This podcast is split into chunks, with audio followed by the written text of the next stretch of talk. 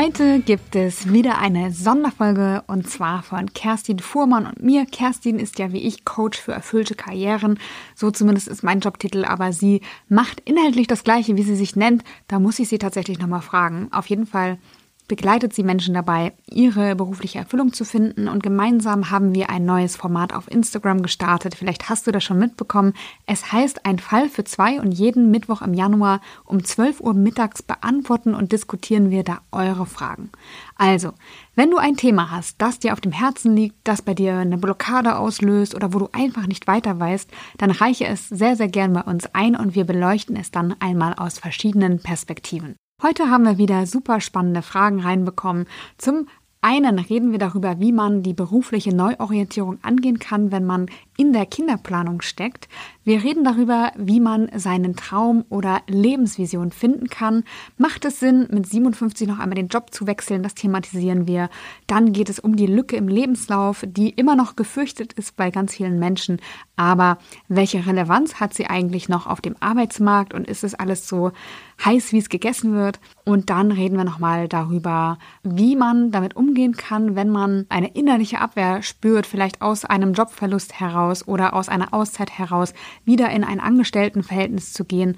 Dann geht es noch einmal darum, ein zweites Standbein aufzubauen. Wie kann das funktionieren neben dem Job und wie kann man dann auch in der Rolle als Selbstständige und Angestellte wechseln?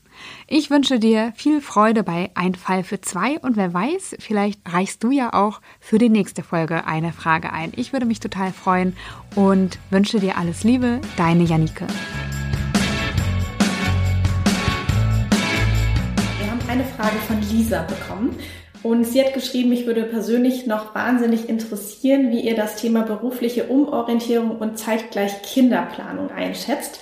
Gerade wenn ein Einstieg in einem ganz neuen Feld dann mit kleinen Kindern in Teilzeit erfolgen müsste, stelle ich mir das aus Arbeitgebersicht recht schwierig vor. Zu Beginn ist ja nochmal immer etwas mehr Einsatz im Job gefragt. Also die Frage, es war ein bisschen länger, war eigentlich ist das, wie schätzen wir das Thema eine berufliche Umorientierung und zeitgleich dann auch Familienplanung. Janike, tatsächlich, ich habe ja keine Kinder. Janike, du hast ein Kind. Ähm, magst du einfach mal starten, wie du das Ganze einschätzen würdest?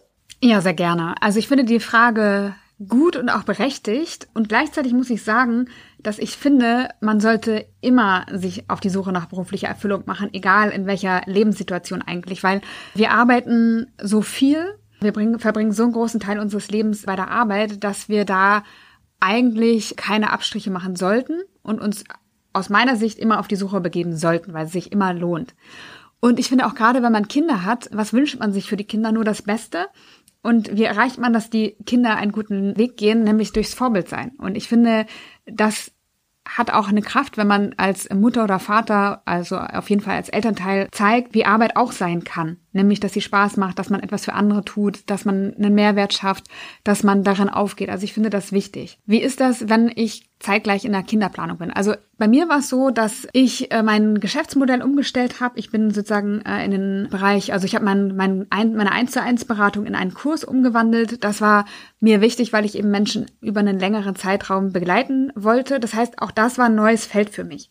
Und ich habe das gemacht, als ich schwanger wurde und kann nur sagen, dass mich das eher nicht blockiert hat, wie ich das vielleicht vermutet hätte, sondern eher total beflügelt hat. Das heißt, diese, diese Deadline, die ich wusste, die gibt es jetzt, irgendwann wird dieser neue Mensch da sein, für den ich Zeit brauche und mit dem ich auch Zeit verbringen möchte, hat mich total beflügelt, das auf die Beine zu stellen. Und ich bin überzeugt davon, dass Eltern, insbesondere Mütter vielleicht, die äh, vieles auf einmal regeln müssen, die vielleicht auch mehr Verantwortung übernehmen, ähm, wenn, je nachdem, wie man das aufteilt natürlich, dass die sehr viel in sehr kurzer Zeit schaffen können. Von daher würde ich sagen, wenn, äh, Lisa hatte ja die Frage gestellt, wenn du Mutter wirst, wirst du wahrscheinlich deine Effektivität um ein erhebliches Maß steigern, sodass du viel mehr schaffen wirst. Das zum einen. Die andere Frage ist natürlich, du hattest auch geschrieben über den Arbeitgeber, ne? Die Arbeitgebersicht, wie ist die da drauf? Und da kann man also das habe ich im, Umfeld gehört. Natürlich sagen, dass wenn du dich bewirbst und du bewirbst dich in Teilzeit, dann gibt es weniger Stellen, die ausgeschrieben sind. Das heißt aber nicht, dass es unmöglich wird. Und ich würde sagen, dass es eh wichtig ist, dass, dass man einen Job hat, der das ermöglicht. Und es gibt Firmen, die das nicht so fördern. Und dann ist die Frage, wie gut bin ich da aufgehoben? Das heißt, bei der Suche ja, fokussieren wir uns dann eher auf die Unternehmen, die das dann auch den Raum geben und es ist auch wichtig, das zu tun. Und ob das denn jetzt ein neuer Job ist oder nicht, ich finde das gar nicht relevant, weil wenn mir jemand zusagt, in Teilzeit zu arbeiten, dann ist es egal, ob ich mich neu ein einarbeite oder in dem gleichen Job bin, weil es einfach der gesetzte Rahmen ist. Und wie gesagt, die Effektivität erhöht sich. Genau, jetzt lange Rede, kurzer Sinn. Ich finde unbedingt angehen und es braucht den passenden Arbeitgeber dazu, aber ich finde, das braucht den immer. Kerstin, was sagst du? Also ich würde sagen, tatsächlich ist das ja auch wie alles immer sehr individuell. Und ich glaube, man muss wirklich gucken, womit fühlst du dich am wohlsten? Ne? Fühlst du dich am wohlsten, wie Janike das jetzt auch gesagt hat, das sofort anzugehen? Insgesamt unterschreibe ich das total, auf jeden Fall. Ne? Es ist nie zu spät und es ist immer der richtige Zeitpunkt, um sich ähm, auf den Weg zu machen, beruflich glücklicher zu werden. Aber ich glaube, man muss auch ein bisschen schauen, woher kommt das eigentlich, dass, dass du dir Sorgen machst. Ne? Also ich glaube, ein wichtiges Element ist auf jeden Fall für uns Frauen, das ist Natürlichste, das wirklich das Allernatürlichste der Welt, dass wir auch irgendwann Kinder kriegen. Und ich weiß, dass viele von uns, wenn wir vielleicht so um die 30 sind oder wann auch immer die Zeit kommt, wo wir sagen, na, jetzt wäre es vielleicht auch mal an der Zeit, dass wir dann auf einmal uns vielleicht irgendwie schuldig fühlen gegenüber dem Arbeitgeber. Wir sagen, Gott, jetzt will ich eigentlich ein Kind. Aber ich glaube, das ist nochmal ganz wichtig zu verstehen, das ist das Allernatürlichste der Welt. Was ich noch aus der Frage rauslese, ist ja auch so ein bisschen, soll ich das jetzt angehen oder nicht. Und was ich auch ähm, aus meiner Erfahrung in verschiedenen Coachings auch manchmal gesehen habe, ist, manchmal klappt das ja auch nicht sofort mit der Kinderplanung. Und ich habe es schon wirklich öfters erlebt, dass tatsächlich der Kinderwunsch dann auch in Erfüllung geht, wenn wir uns, also wenn sich die Frau dann beruflich umorientiert und das macht, was sie eigentlich machen möchte und vorher tatsächlich irgendwie dann auch blockiert ist. Das finde ich auch nochmal einen super spannenden Impuls. Und wenn es vielleicht die, die Herausforderung ist, wie kriege ich eigentlich mein Kind betreut, wie kann ich diesen Mehreinsatz leisten, der vielleicht am Anfang gefordert ist, dann kannst du natürlich auch das gezielt angehen und sagen, okay, ich gucke nach einem guten Betreuungskonzept. Das heißt, vor was habe ich eigentlich Angst? Wo, wovor mache ich mir Sorgen? Zum Beispiel die fehlende Betreuung. Das vorher schon durchdenken und sagen, okay, wie organisiere ich mich? Dann kann ich im Gespräch vielleicht auch schon argumentieren und sagen, dafür ist gesorgt, keine, keine Panik, ich kriege das gut hin. Oder aber auch in neuen Modellen zu denken. Also wenn Teilzeit vielleicht nicht möglich ist, dann vielleicht jetzt schon mal überlegen, kenne ich jemanden aus meinem Netzwerk oder ich aktiviere mal mein Netzwerk und gucke, Gibt es vielleicht noch eine andere Mama, die auch in Teilzeit arbeiten möchte und können wir nicht sowas wie einen Jobshare machen, dass wir einfach zusammen eine Vollzeitstelle ausfüllen, aber jeder von uns zum Beispiel nur 50 bis 60 Prozent arbeitet. Das heißt, ich glaube, ich wäre auch offen dafür, einfach mal zu gucken, was gibt es denn für neue Konstellationen und vielleicht das auch mal proaktiv vorzuschlagen beim Arbeitgeber. Ja, finde ich super. Genau, und ich glaube, was wir so aus der Frage erkennen können, dass es für Lisa ja schon irgendwie ein Thema ist, weil sie die Frage eingebracht hat. Und ich habe auch ein ganz, ganz ähnlich zu dem, was du gerade gesagt hast, ein Feedback neulich bekommen von einer Coachie, die in einem Kurs war und die sich aus dem Kurs heraus eine Auszeit genommen hat von ihrem äh, Job. Und das war irgendwie so ein Riesending für sie, äh, weil sie einfach total überarbeitet war und hat sich dann eben getraut, diese Auszeit zu nehmen, hat sich dann auch nach verschiedenen Dingen umgeschaut, ist dann erstmal zurückgegangen und ist dann schwanger geworden. Also das hat sie mir irgendwie Ende letzten Jahres noch erzählt. Genau, und die sagt jetzt, ich bin total relaxed zurückgegangen, weil diese Auszeit für mich so wichtig war und ich bleibe jetzt da und es gibt mir Sicherheit und ich weiß, meine berufliche Reise ist noch nicht zu Ende, aber im Moment ist das der Fokus. Und ich finde es auch total gut von ihr und richtig zu sagen, ich merke, was gerade dran ist und der Weg, wo ich bin, ist ja nicht zu Ende, sondern er wird ergänzt durch etwas, worauf ich gerade den Fokus lege und dann gehe ich ihn weiter. Also das ist auch, wenn du jetzt anfängst, danach zu gucken und du möchtest Kinder haben und das klappt dann irgendwann, dann, dann passt du einfach deinen Weg daran an ne? und schaust, bleibst du in einem Job, der dir Sicherheit gibt, weil es sich für dich gerade in dem Moment stimmig anfühlt. Ich zum Beispiel, für mich war super wichtig, mit meinem Partner vorab zu sprechen, wie klären wir die Betreuung. Das vorab zu klären, kann ich auch auf jeden Fall empfehlen und dann Schritt für Schritt den Weg zu gehen. Magst du noch was ergänzen, Kerstin? Nee, ich glaube, das haben wir jetzt äh, sehr umfassend ähm, beleuchtet von allen möglichen Aspekten. Und ja, ich glaube, das Wichtigste ist wirklich immer zu schauen, wo drückt der Schuh, wovor machst du dir am meisten Sorgen und dann zu schauen, okay, wie kannst du es lösen? Vielleicht vorab heute schon mit so einem Notfallkonzept, dass du dann einfach nur aus der Schublade ziehen kannst und dich darauf gut vorbereiten kannst. Magst du die zweite Frage vorlesen? Sehr gerne. Vera fragt, wie kann ich den eigenen Traum oder die eigene Lebensvision finden? Sie stellt sich nämlich immer in Frage oder ihre eigenen Ideen auch immer in Frage und arbeitet dadurch äh, nur an Ideen von anderen, weil ihr, so sagt sie, die eigene Vision fehlt. Kerstin. Soll ich mal starten? Ja. den eigenen Traum finden, die eigene Lebensvision finden. Also ich glaube, ein Klassiker, der super gut funktioniert, ist das Vision Board. Das kennen wahrscheinlich hier auch schon einige. Und das ist ja quasi wie eine Collage, kann man digital machen. Ich habe das hier neben mir stehen, einfach auf so einer Leinwand und dann aus verschiedenen Zeitungsartikeln ähm, entsprechende Bilder ausgesucht und aufgeklebt. Und es ist quasi eine Collage, die deine Vision abbildet und Bilder, die das repräsentieren, was du dir einmal für dich und dein Leben wünschst. Ne, das kann irgendwie dein Traumhaus sein, das kann eine bestimmte Arbeitsumgebung sein, das kann vielleicht auch Familie sein, alles Mögliche. Und dadurch finde ich, dass man vielleicht sich einfach mal darauf einlässt, auch mal in den Zeitschriften blättert und guckt, was spricht mich eigentlich an, kann man schon eine ganze Menge rausfinden auf diesem, auf diesem Vision Board. Das ist natürlich eine, eine bildliche Arbeit. Und äh, das ist, glaube ich, so ein erster Weg, wo man schon mal so ein bisschen was machen kann. Tatsächlich, was ich auch ganz, ganz wichtig finde, ist, wenn wir über Visionen sprechen, und ganz ehrlich, da erwische ich mich auch noch immer manchmal dabei, ist tatsächlich hier auf dieser Plattform, auf Instagram, achte auch wirklich darauf, wem du folgst, weil manchmal, das passiert super schnell, wie gesagt, mir passiert das auch immer noch mal wieder, dass man die Vision oder Träumen von anderen dann gerne mal übernimmt und sagt, ach ja, was weiß ich, vielleicht so ein Häuschen da irgendwie, äh, eine Südsee finde ich auch ganz gut, möchte ich jetzt auch haben. Aber es ist tatsächlich nicht ganz deins. Also ich glaube, wenn du schon merkst, du bist so ein bisschen verwirrt vielleicht und sagst so irgendwie, bin ich oft bei anderen, weiß nicht genau, was ich eigentlich möchte, da dann wirklich zu schauen, wem folgst du, wie viel folgst du, vielleicht auch in dieser Zeit einmal nicht so viel auf Instagram zu sein und wirklich mehr Zeit mit dir zu verbringen und aktiv, ich, ich sage das auch immer so gerne, eben vielleicht nicht mehr aktiv zu sein und sich so hinzusetzen und sagen, ich muss es jetzt rausfinden, was meine Vision ist, sondern genau das Gegenteil zu tun, loszulassen und einfach ganz frei dich durch die Welt zu bewegen, vielleicht durch Zeitschriften zu schmökern, Dokus zu sehen und einfach offen dafür zu sein, dass irgendetwas in dir auch dann mal sagt, oh, das finde ich total toll, dieses Thema interessiert mich, da möchte ich mich gerne engagieren, dass das einfach ja aus dir heraus nochmal passiert. Das finde ich nochmal super, super hilfreich, da auch so den Druck einfach rauszunehmen. Das hatte ich tatsächlich gestern in der Coaching-Session, dass unter Druck diese, die Vision oder der berufliche Weg selten entsteht, sondern es braucht diese Freiheit, es braucht diese Offenheit und es ist ja auch eine Entwicklung. Es ist ja selten so, dass man sagt, genau das ist jetzt der Weg und er ändert sich nie, nie wieder, sondern ergänzt sich ja immer wieder neu. Und dafür, glaube ich, ist es wichtig, den Druck rauszunehmen, offen zu sein, einfach mal durch die Welt zu gehen und zu gucken. Ich gucke gerade noch einmal auf die Frage. Ja, ich glaube, das hilft auf jeden Fall. Und wenn du aber merkst, dass du natürlich irgendwie feststeckst und sagst, ja, aber irgendwie glaube ich, da ist vielleicht noch so ein Knoten oder irgendwas, hindert mich dann natürlich vielleicht auch einfach mal äh, nach einem Coach gucken, einem Coaching-Programm, um das einfach aufzulösen, weil manchmal sind da ja einige Blockaden im Weg oder vielleicht fehlt auch der Weg und so, wenn man natürlich angeleitet wird, dann findet man die Antworten auch leichter. Was sagst du, Janike? Ich würde gerne noch eine Sache ergänzen und zwar gibt es ja die Arbeit von Simon Sinek, der immer sagt, start with why.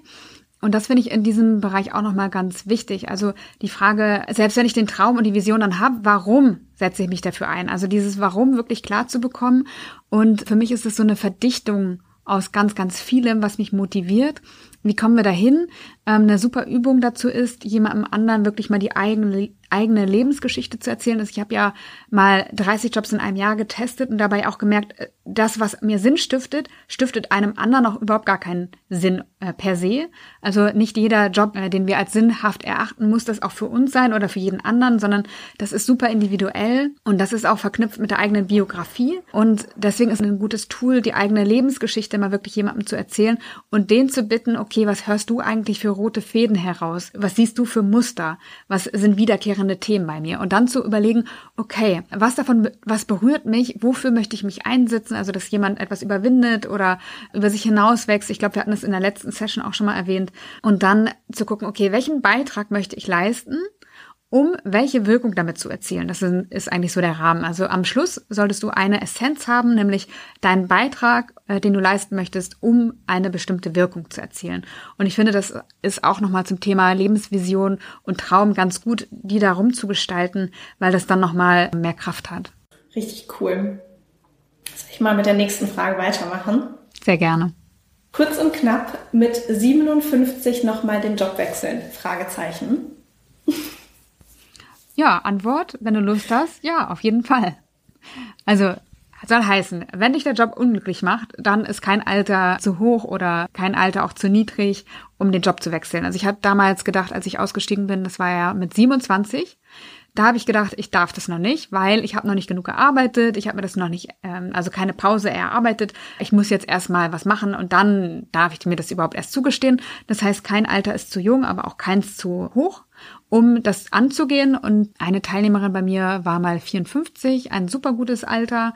Die äh, wollte einen Job in Teilzeit haben. Sie sagt, das, das wird doch so schwer, neu anfangen in Teilzeit, mein Alter in einer Branche, die gar nicht so typisch ist, äh, die eher äh, sehr jung besetzt wird. Ja, und sie hat es geschafft.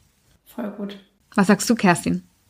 Ja, ich hatte tatsächlich auch schon einige äh, Teilnehmerinnen in meinem Coaching, die auch über 50 waren, zum Teil sich auch nochmal selbstständig gemacht haben, also mega inspirierend oder vielleicht dann auch, wenn die Kinder so ein bisschen aus dem Haus sind, man nicht mehr vielleicht so den Fokus darauf hat, nochmal überlegt, okay, was mache ich jetzt eigentlich nochmal? Möchte ich nochmal beruflich äh, mich anders aufstellen? Und ich bin absolut bei und würde sagen, auf jeden Fall. Ich finde jetzt gerade auch, also Ende Dezember saß ich auch so da und versuche dann immer so mein Jahr Revue passieren zu lassen. Und mir ist aufgefallen, so die letzten sechs Monate kriege ich noch ganz hin. So dann Januar bis Juni muss ich schon ein bisschen in Fotos gucken, was ich da eigentlich alles gemacht habe. Das heißt, was ich sagen möchte, ein Jahr, ein einziges Jahr ist ja eigentlich auch schon ziemlich lang. Und selbst wenn es nur für ein Jahr wäre, diese Änderung, es lohnt sich auf jeden Fall. Ich glaube, kein Zeitpunkt ist zu spät und keine Zeitspanne, die vor uns liegt, ist zu, zu kurz, dass wir nochmal losgehen, zufriedener und glücklicher zu sein. Egal, ob es im Beruf ist, in der Beziehung, in der Freundschaft, in unserem eigenen Leben, wie auch immer. Auf jeden Fall machen, wenn du Lust drauf hast. Und sonst einfach probieren. Ne? Und wenn man vielleicht Angst hat, dass man sagt, ah, mit 57 nimmt mich da noch jemand, probier's aus. Find's raus, sprech mit den Leuten, bewerb dich und äh, auf jeden Fall losgehen und ausprobieren. Ja. Genau, also man sagt ja, ähm, es sind ja nicht die Dinge, die wir getan haben, die wir bereuen, sondern die wir nicht getan haben. Also von daher bin ich ganz bei dir, einfach ausprobieren.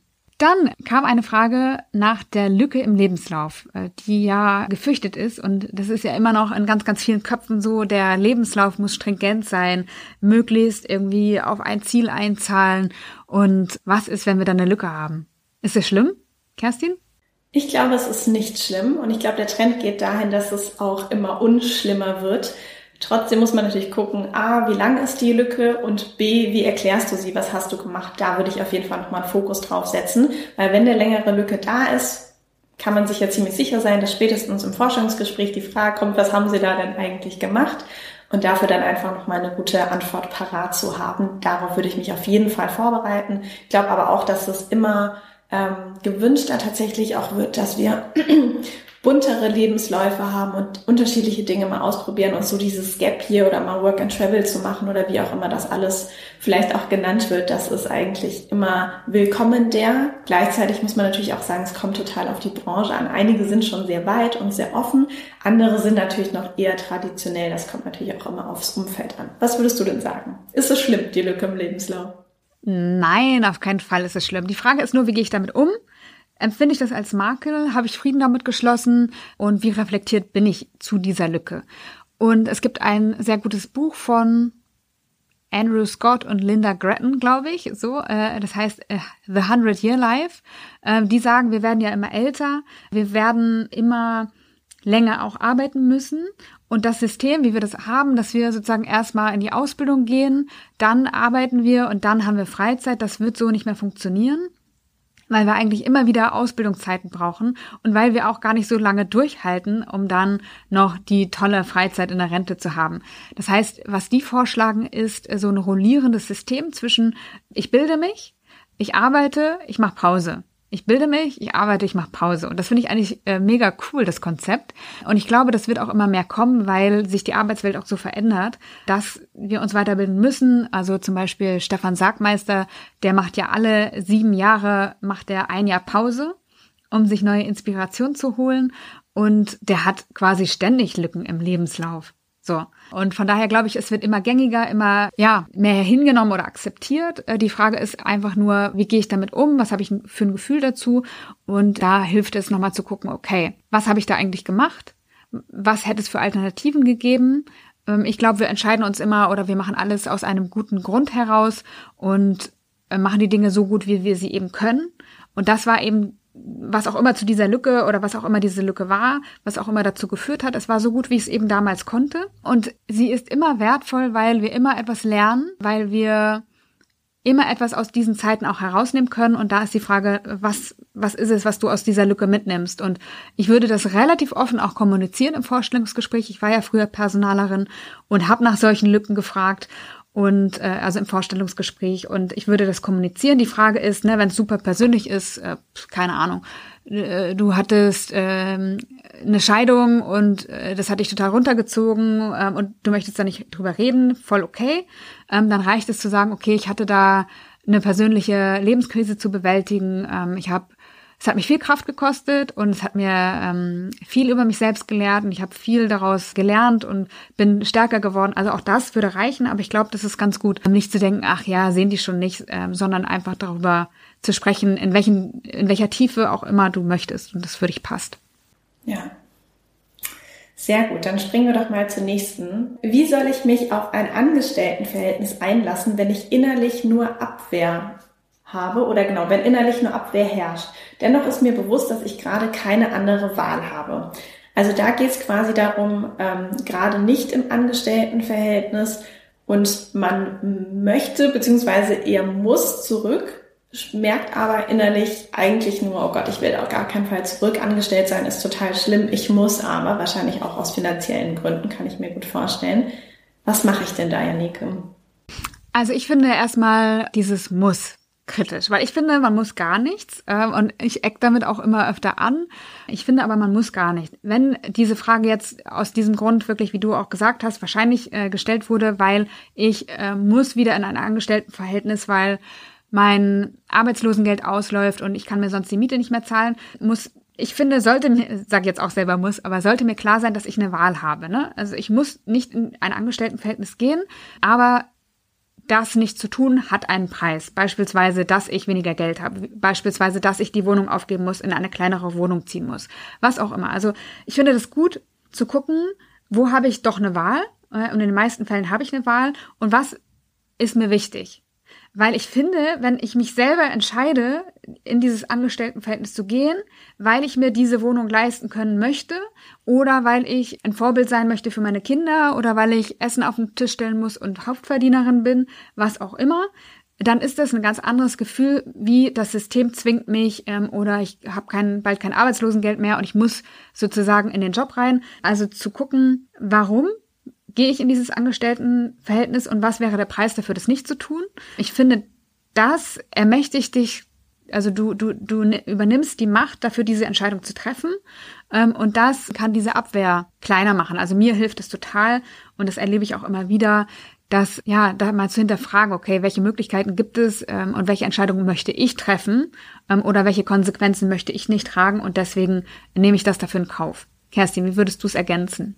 Mm, ich würde auch nochmal so einen Fokus auf diese, diese Abwehr legen wollen und mich fragen, was ist da eigentlich passiert, dass diese Abwehr so stark, ist ja auch eine sehr, sehr starke emotionale Reaktion, woher kommt das eigentlich? Also klingt jetzt so ein bisschen, ne, das ist irgendwie ein Erlebnis oder ein Ereignis, was vielleicht da war in diesem ehemaligen Angestelltenverhältnis, das sage ich jetzt mal so, das komplette Angestelltensein versaut hat und das jetzt nur noch schlimm belegt ist. Und da würde ich tatsächlich mal hingucken, was war das eigentlich, das irgendwie nochmal ja, auflösen. Also Ziel ist auf jeden Fall das Auflösen, das zu verarbeiten, vielleicht nochmal aufzuarbeiten. Wie gesagt, vielleicht war es ja auch wirklich was Größeres. Ähm, kann vielleicht auch ein therapeutisches Thema sein, dass man sagt, hey, das hat wirklich irgendwie so krass Spuren in mir hinterlassen. Ich möchte das angehen und dann gezielt vielleicht auch einen Therapeuten zu suchen. Vielleicht ist es auch, sag ich mal, ein bisschen was Kleineres, dann kann das ähm, äh, vielleicht auch äh, im Coaching gelöst werden und da auf jeden Fall nochmal zu gucken, woher kommt dieses starke Gefühl der Abwehr. Das zweite, was ich da rauslese, ist ja so ein bisschen alles, was angestellt ist, ist total furchtbar, was ja sehr, sehr generalisiert ist und man kann ja nicht sagen, jedes einzelne Angestelltenverhältnis ist schlimm per se. Da würde ich auch nochmal fragen, was genau findest du denn schlimm? Hattest du einen ganz schlimmen Chef? Ähm, hattest du vielleicht nervige Kolleginnen, die immer nur über andere gelästert haben und das war für dich einfach total schlimm. Und dann zu sagen, was ist dieses kleine Stück, das mich eigentlich so unfassbar stört und mich so unfassbar vielleicht Akku macht oder stresst oder vielleicht auch krank macht und was brauche ich stattdessen? Und dann zu sagen, ich habe immer eine Wahl. Es gibt ganz, ganz viel, es gibt ja Millionen von unterschiedlichen Angestelltenverhältnissen wie muss das Setting sein, dass es mir gut geht? Brauche ich vielleicht einen ähm, eher ruhigen Chef und keinen aufbrausenden? Oder brauche ich vielleicht ein äh, Team, das sehr harmonisch miteinander ist. Und das kann man ja dann auch entsprechend in Vorstellungsgesprächen erfragen. Ähm, aber das ist nochmal ganz, ganz wichtig. Du hast immer, immer, immer eine Wahl. Und wenn es einfach etwas ist, dass du, wie gesagt, ähm, dir ein anderes Umfeld suchst, ja. Du hast was super Wichtiges angesprochen, nämlich was ich brauche, also die eigenen Bedürfnisse nochmal zu klären, auf Basis der Erfahrungen heraus. Ne? Also vielleicht habe ich wenig Nein gesagt, vielleicht habe ich mich Dinge ausgesetzt, die mir nicht gut getan haben. Also da wirklich zu gucken, was, was brauchst du, welche Bedürfnisse stecken dahinter. Ähm, und auf der anderen Seite kannst du aber auch nochmal gucken, was kannst du leisten, was, was in, in dem Setting, wo du gerade bist, ähm, du fängst wieder an zu arbeiten, was kannst du leisten? Und es auch klar zu kommunizieren, damit du gar nicht in diesen Druck kommst, die anderen erwarten was, was ich nicht erfüllen kann. Also auch da würde ich auch einladen, ähnlich wie Kerstin, zu einer klaren Kommunikation. Damit geht's zur nächsten Frage, nämlich von Sonja. Sonja fragt, wie schaffe ich es, mir neben meinem bisherigen Job ein zweites Standbein aufzubauen? Du hast es ja gemacht, du bist ja Paradebeispiel. Genau, ich habe das gemacht. Ich habe tatsächlich äh, Teilzeit meinen Angestelltenjob äh, gehabt und Teilzeit meine Selbstständigkeit aufgebaut und kann da ein bisschen aus dem Nähkästchen plaudern, was mir extrem geholfen hat. Ich glaube, das ist auch ein äh, großes Thema der Organisation, ist tatsächlich zu gucken, wie organisiere ich mich. Ich habe das immer so gemacht, ist auch sehr individuell und persönlich. Für mich war es am einfachsten zu sagen, heute ist ein Angestellten-Tag oder heute ist ein selbstständigen Tag.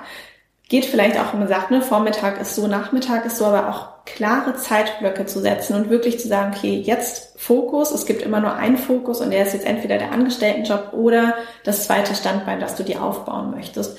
Und wenn wir noch mal kurz gucken aufs zweite Standbein, würde ich auf jeden Fall auch noch mal gucken, ähm, was genau möchtest du, ne? weil dieses, ich möchte mir ein Stand, zweites Standbein aufbauen, ist vielleicht dann noch so ein bisschen diffuser, also da als erstes klären, wie genau soll es aussehen, was genau möchtest du dir aus, äh, aufbauen und dann gleich die Frage stellen, okay, was brauche ich dafür? Was muss ich da noch alles für einsammeln, dass ich möglichst schnell oder möglichst sicher natürlich auch ans Ziel komme? Brauche ich da noch Weiterbildung? Brauche ich vielleicht einen Mentor, der mir eine Abkürzung zeigt?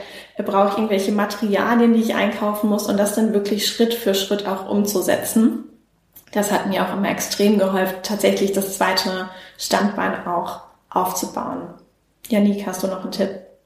Ja, ich habe mal einen Podcast geführt oder gar, ja, ein Interview geführt äh, mit den Sidepreneuren, die sich ja nur damit beschäftigen, nebenberufliches Gründen zu ermöglichen. Und der hat auch, also Peter hatte auch gesagt, dass es wichtig ist, Zeiträume auch zu schaffen, wo man eben an dem Side-Projekt oder der äh, an dem zweiten Standbein arbeitet. Und ich glaube, es ist auch wichtig, dann zu besprechen, was heißt das für die Familie, für den Partner, also sich da auch Unterstützung zu holen, weil es eine Mehrbelastung ist. Es sei denn natürlich, ich reduziere meinen Job auf 80 Prozent oder was und nehme dann den einen Tag, den ich frei habe, um das zweite Standbein aufzubauen. Also da zu gucken, wie kann ich meine zeitlichen Ressourcen so gestalten, dass ich immer pro Woche einen Stundensatz X, äh, vielleicht auch mal mehr und mal weniger, aber immer konsequent da dranbleiben kann. Und ich glaube, es ist auch gut, frühzeitig Dinge outzusourcen. Ne? Also ich habe lange gewartet, bis ich mir Unterstützung geholt habe. Und das ist was, was ich immer wieder lese und höre, dass viele das einfach zu spät machen und einfach relativ frühzeitig schon sich Unterstützung holen können.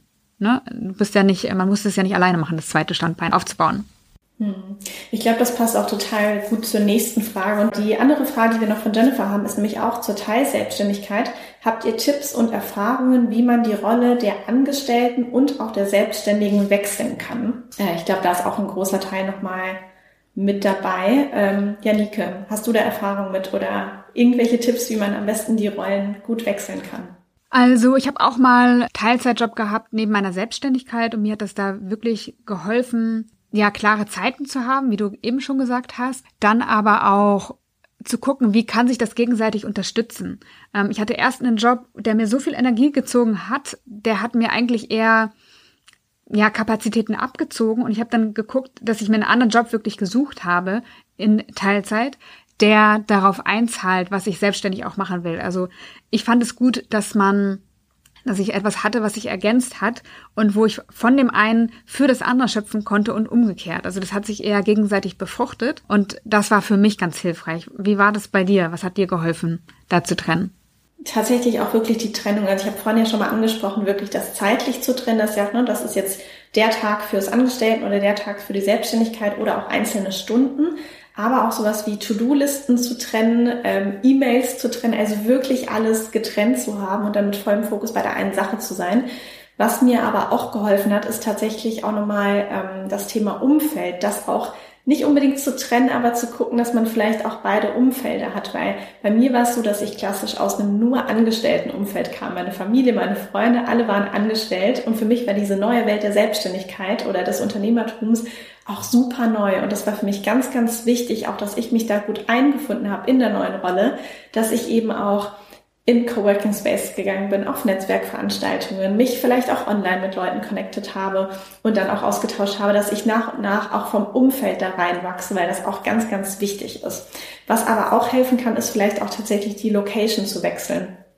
Dass du vielleicht auch sagst, ne, in, weiß nicht, im Wohnzimmer mache ich immer den Job, in meinem Arbeitszimmer mache ich immer den anderen. Oder wenn es vielleicht nur eine leicht andere Ecke im Zimmer ist oder vielleicht auch zu sagen, ich gehe ins Coworking Space, vielleicht in so einer bisschen anderen Umgebung, wenn ich zum Beispiel in der Selbstständigkeit arbeiten möchte oder ins Café und ich bin zu Hause in meinem Homeoffice, wenn ich an dem anderen Thema arbeite. Das sind auch auf jeden Fall gute Möglichkeiten.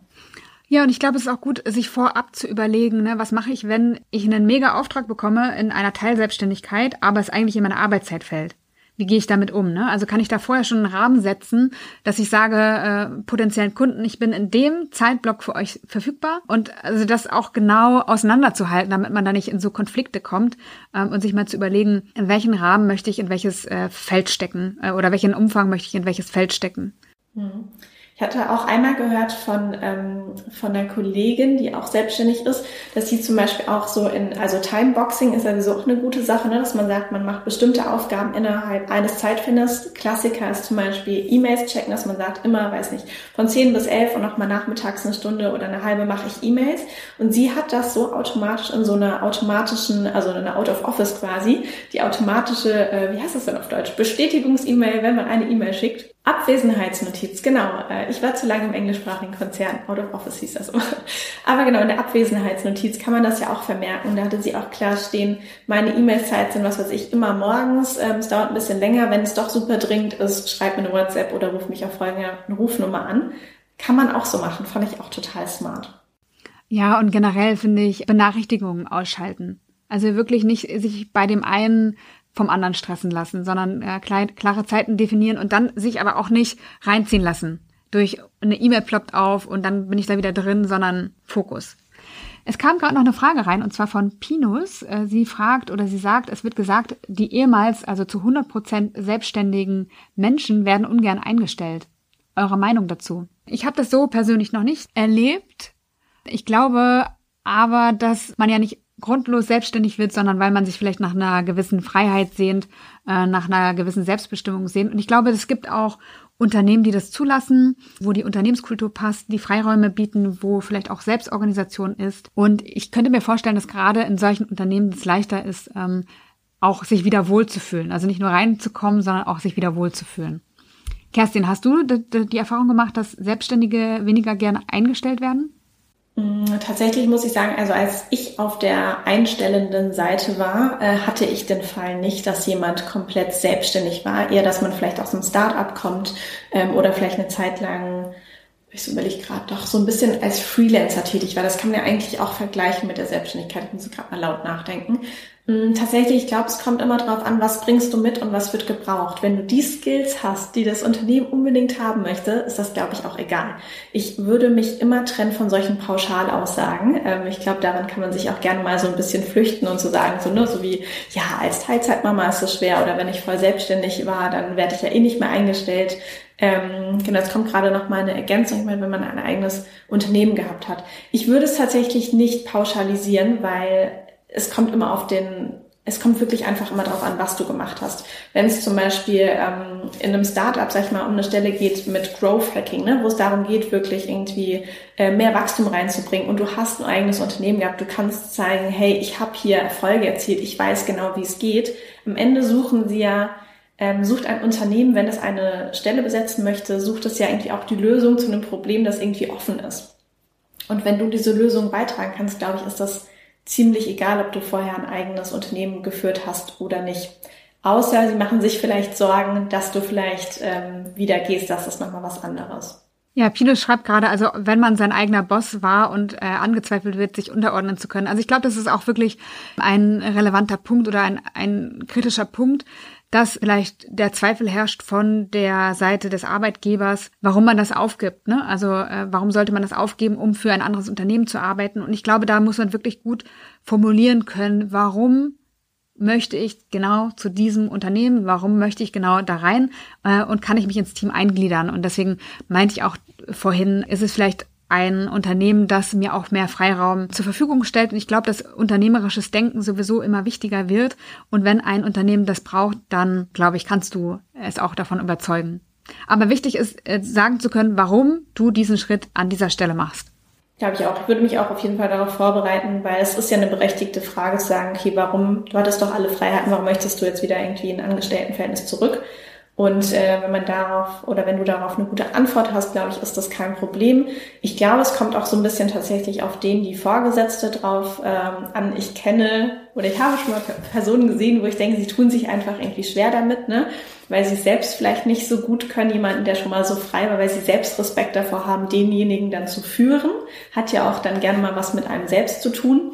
Mm, ich habe aber auch schon Vorgesetzte erlebt, die super offen waren, ne? die gerade auch so alles, was moderne Trends und Entwicklungen angeht, super gern aufgenommen haben, uns super bereichernd fanden und gesagt haben, finde ich eigentlich spannend, so jemand in meinem Team haben, weil ich kann ja vielleicht auch noch was lernen. Also das kommt, glaube ich, auch immer sehr auf die, die Person an, die dann da entsprechend Vorgesetzte, Vorgesetzte ähm, ist. Damit Kommen wir zum Ende, weil wir haben alle Fragen beantwortet, die reinkamen. Ich habe mich wieder total gefreut, Kerstin, dass du dabei warst oder dass wir es gemeinsam gemacht haben. So muss man es ja, äh, so ist es ja richtig formuliert und äh, fand es wieder inspirierend, auch deine Ansichten zu hören, weil wir arbeiten ja aufs gleiche Thema hin mit unseren unterschiedlichen Erfahrungen und Methoden und es ist da immer wieder schön und spannend, deine Seite zu hören. Danke. Finde ich auch. Vielen, vielen Dank. Danke auch an alle, die dabei waren für die guten Fragen. Schreibt sonst gerne nochmal irgendwie uns danach in der Nachricht in der Frage, wenn nochmal was aufkommt. Und ja, dann eine erfolgreiche zweite Tageshälfte, würde ich sagen. Ganz genau. Macht's gut. Bis, Bis bald. Dann. Tschüss.